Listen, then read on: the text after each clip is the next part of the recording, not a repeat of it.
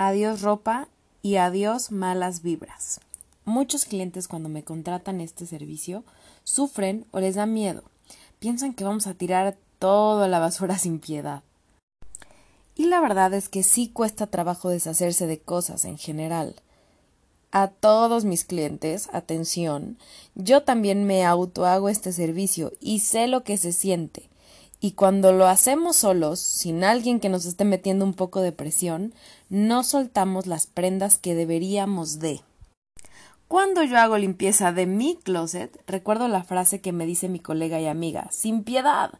Y entonces ya me pongo ruda conmigo misma.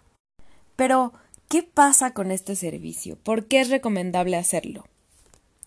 Pues punto número uno, para quitar de nuestro closet las prendas que solo nos ocupan espacio.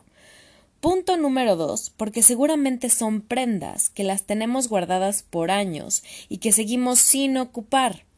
Punto número tres, seguro también se encuentran las prendas que están esperando esa condición que les dejaste de cuando me compre X prenda, eh, la usaré para complementarla.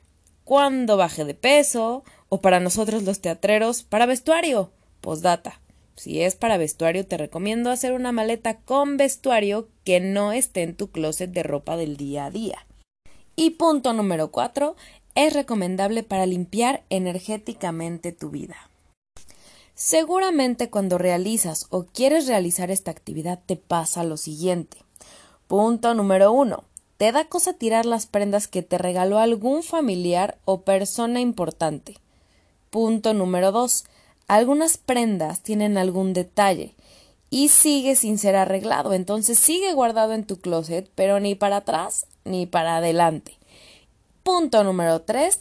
Te da miedo decir que ya no a la prenda, por miedo a quedarte sin ropa, cuando en realidad si no la usas, da igual que la tengas o no la tengas, porque te estás quedando con exactamente las mismas opciones para vestir.